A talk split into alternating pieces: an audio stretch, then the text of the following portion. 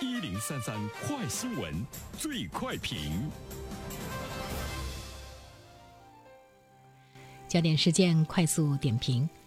今年三月十九号，成都实现本土病例清零之后，本月八号，该市首次出现了本土病例。这两天，一名确诊女孩的遭遇成为了爆点。一是女孩的身份证号码、家庭住址等个人信息在社交媒体上被泄露出来；二是有网友恶意造谣，对成都确诊女孩发表荡妇等羞辱性的评论。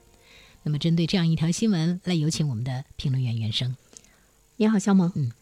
呃，现在呢，我们看到呢，这个网络上，呃，这种非理性的言论哈，或者是这种恶语相加的状况。呃，目前呢已经是得到了一些改变啊。那么在这个过程中，我们其实也看到了一场非常可怕的网络风暴哈。我们也看到了现实生活中一些人对目前的疫情感染者的一种呢这个态度。呃，同时呢，我们也看到了无论是这个官方还是主流媒体，在这场网络的呃风暴中。呃，其实呢也是竭尽全力来呢维护呢这个网络的文明。其实它也给了我们很多的启示，就是说我们怎么样呢预防这样的事情再次发生。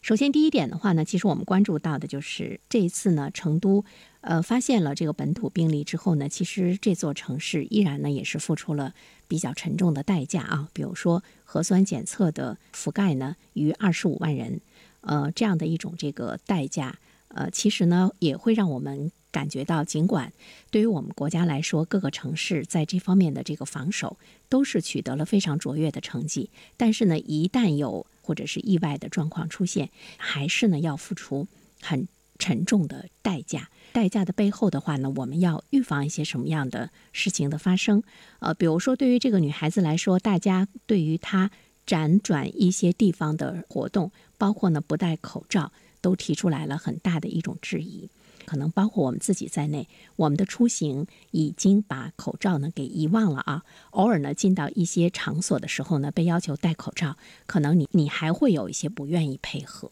病毒什么时候能够彻底的消失？它不再呢侵扰我们的生活，在医学领域，在科学领域都是一个未知的答案。主动的戴口罩的这样的一种自律的行为，是不是应该依然的是沿袭下去？不要一出现事情之后呢，我们去指责别人，你为什么不戴口罩？纵观一下我们自己和周围的每一个人，大家早已经没有了。戴口罩的习惯。第二方面的话呢，其实我们要关注到的就是社会呢对这个女孩子的这个态度。其实这个女孩呢，因为她是在酒吧工作，那天晚上她辗转了好几个酒吧，于是呢就被大家呢进行更加恶意的人身攻击啊，称她为这个毒王，称她为这个酒吧皇后等等，已经涉及到了这个人身的羞辱性的语言，而且她的这个轨迹呢也呢送上了热搜，被暴露出来，她个人的。状况包括他的住址等等。这些方面的话呢，其实对于我们来说，由人推己的想一想的话呢，我们想说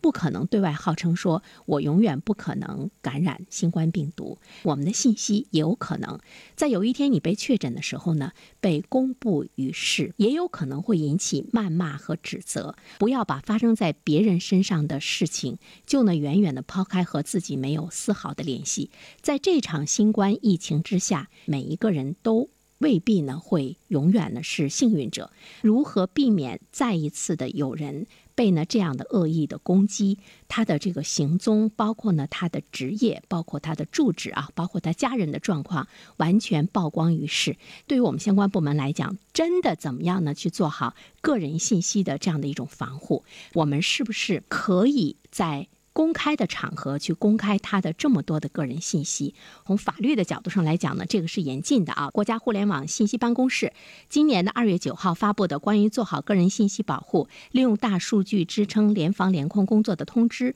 第三项呢，就规定，为疫情防控、疾病防治收集的个人信息不得用于其他用途。但是我们现在看到呢，已经用于其他用途了。所以说，我们其实要追究的是这个信息是怎么样呢被泄露出去的，呃。现在呢，我们看到呢，就是这个信息的。泄露者还有呢造谣者已经呢呃受到了相关的惩处，对这个人的惩处呢。不是太严厉哈，我们需要呢更严厉的一种惩处来警示呢别有用心者。为了避免这样的事情再次的出现，甚至于出现在你我的身上的话，要去追究的源头就是怎么样做好个人信息的保护，对造谣者来进行最严厉的法律的这种惩处，而不是不疼不痒对泄露信息的人进行不疼不痒的信。这种处罚，其实呢，你是在鼓励他依旧呢去泄露信息，非常好的这样一个处罚，它应该的真正的能够呢达到这个扬善惩恶的作用，这个作用力呢应该要放大到呢最大程度，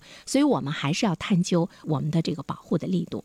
第三方面的话呢，其实我们会。看到呢，就是我们全社会对感染者的态度，就是我们对疫情的态度，就是我们现在会歧视新冠病人。呃，其实我们现在应该共同对抗的呢是病毒，我们应该共同齐心协力的呢是去疫苗的这样的一种研究，该去做的是怎么样去防治，加强我们自身的一种自律的行为。但是呢，我们却看到了，那社会中相当一部分的人在苛刻呢任何一个感染者，感染者他不是敌人，他是呢。病人，当时的这个武汉，我们看到了来自于全国各地的医护工作人员呢，是冒着呢那样的一种对自身来说的一种生命的危险，我们去呢救助病人，这就是我们对生命的一种尊重。那么今天的网络的恶意的这种攻击，看到的呢是对感染者的一种歧视和排斥。在我们今天网络已经成为一个主要的传播渠道的时候，其实我们期待着更多的类似于主流媒体，更多的正义的声音。在网络中呢，其实也应该呢起到呢一种这个主流的作用。在古今中外的文明史上，人们面对瘟疫感染者的时候，采取的态度曾经是特别的苛刻无情。比如说驱逐流放，乃至于肉体的消灭，都曾经真实发生过啊。黑死病肆虐欧洲的时候呢，意大利也曾经将患者驱赶到了领岛，并且彻底的焚烧了他们的衣服和财产。有一些基督徒呢，甚至于将一切归咎于犹太人，开始大规模的骚乱。大量的犹太人被残忍的杀害，对整个城的一种这个屠杀，都是呢对瘟疫的一种态度。那么今天，当我们的科技的这种发展啊，国家的力量，呃，不可能再有呢这样的这种野蛮的行为产生的时候，但是我们却会看到，在舆论上，在人们的思想根源上，依然呢是呢那种野蛮，依然呢是回归到了肆虐的无情的这个状态。对于四川省来说，他们的省委书记都出来说，保护患者的隐私，坚决要制止呢网暴。所以说，网络的这个暴力，真的呢是值得有关部门必须呢要去面对的一件事情。它不单单呢是依靠呢网民的这个自律，必须呢得有呢特别这个大力度的一种保护和严格的法律的惩处，才能够真正的呢保护呢我们的个人的生命的安全和信息的安全。好了，小萌。好的，感谢原生。